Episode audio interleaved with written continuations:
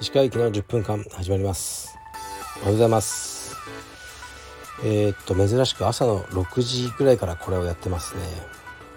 えー、っとちょっと早くね今日は7時からミーティングがあるのであのね起きて準備してたんですけど時間があるのでやってみます。声が出ないですね。やっぱり朝っていうのは。えー、っとレターいきますね。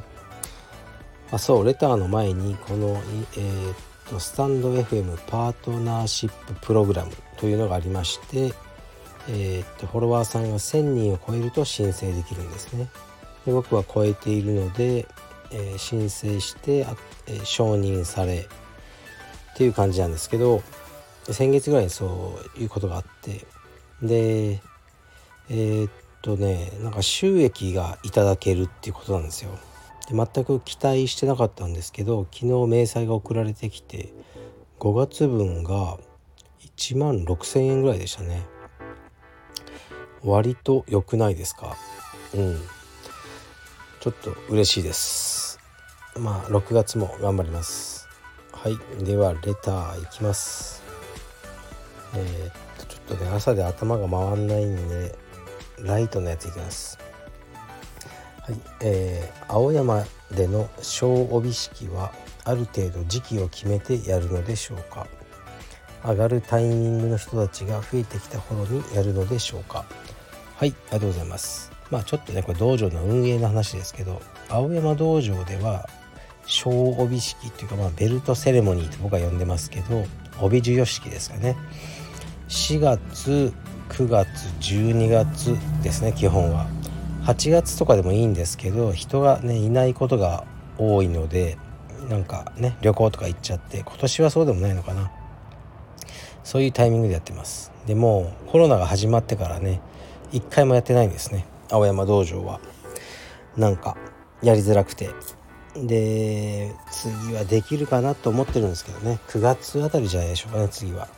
上がるタイミングの人たちが増えてきた頃にやるっていうのはなくてもう時期で決めてますね。授与式はすごく僕も好きなイベントですね。はい次いきます。えー、っとライトライト。あこれライトですね。はい、えー、以前青山道場に出稽古に行った際に女子更衣室が女子にとって嬉しい至れり尽くせりでした。えー、化粧水ダイソンドライヤー生理用品のストック手拭きタオルも都度変えれるようになっているなど。奥様のアイデアでしょうか。今までの道場の中で一番の女子更衣室です。はいありがとうございます。えー、っとそうですね。基本的には、えー、うちの女子インストラクターである長須直子とうちの妻があのそういう備品とかをねいろいろ揃えてくれてます。で僕もわからないじゃないですか。化粧落としとかね化粧水とか。そういうのは妻がこういうのがあった方がいいんじゃないとか。うんあのやってくれてますね。お任せしてます。ででもねあのめっちゃ狭いんですよね。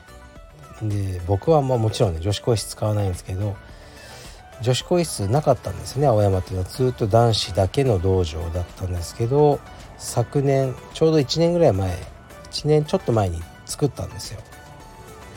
であのまあどうやって作ったかというとオフィスね僕のオフィス兼スタッフルームっていうのをこう半分ぐらいにねして内装し直して作ったんですよねまたシャワー入れたりして、まあ、結構大変だったんですよ。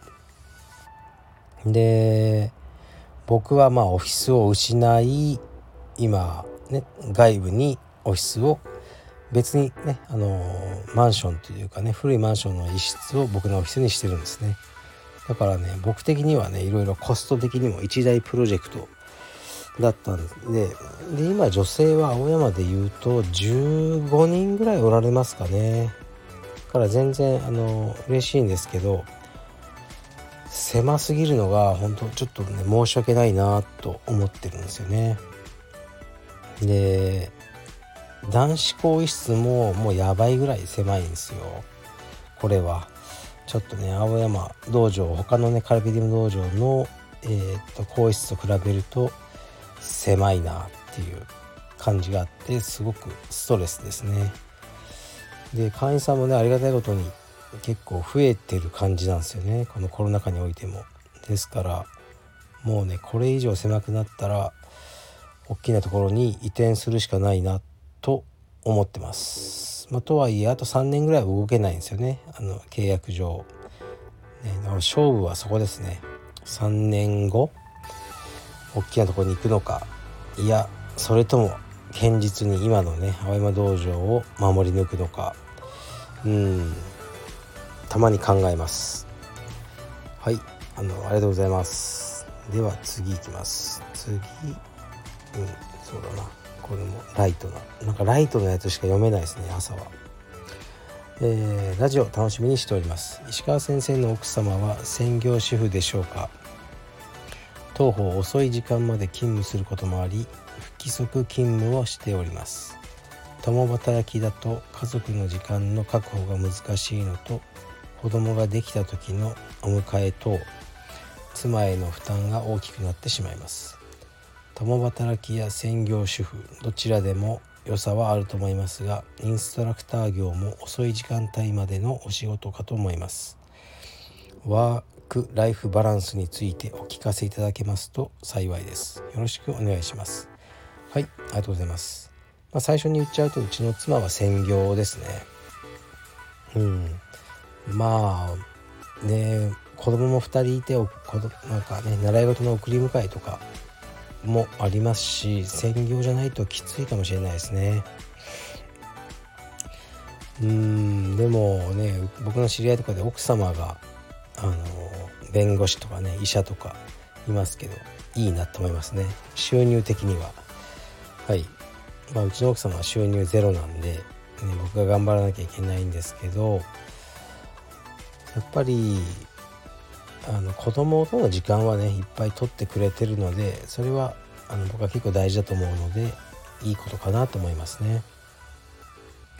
で充実のもうインストラクター業じゃないんですよね僕は。充実の指導はほぼしてないしあの逆にねこんなこと考えてたんですよね。今僕家あのうるさいでしょ今これ背景が。もうど真ん中に住んでるんで都会のうるさいんですよね車とか。で結構ストレスなんですね。うんだからで別に指導もないし道場にもね毎日行かなくてもいいんですよ。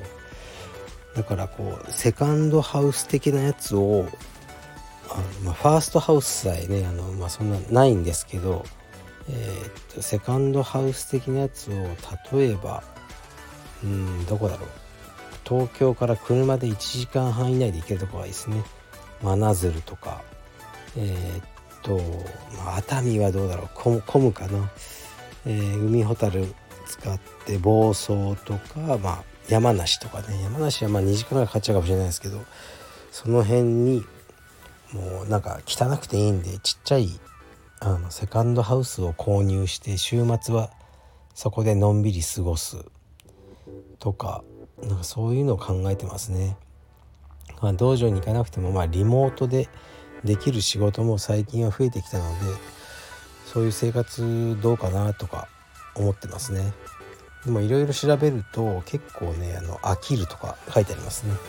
でね週末だけ行ってももうその別荘じゃないですけどセカンドハウスの掃除だけで一日が終わっちゃうとかあのねで空いてると時をあのエアビーでね貸したりするとやっぱねそれはそれ大変みたいですねいろいろ。はい。だからあのー、分かんないですけど、ね、普通に週末旅館とかにねあのお金払って泊まりに行った方が結局は快適で安いとかね言ってる人もいるんですけどまあ分かんないです。僕の夢のセカンドハウスができるかどうか少しだけ考えてみようと思います。はい。それでは今日も頑張っていきましょう。今日はねミーティング、えー、リハビリ歯医者とかねもうそういう感じで一日が終わってしまいます。はいでは失礼します。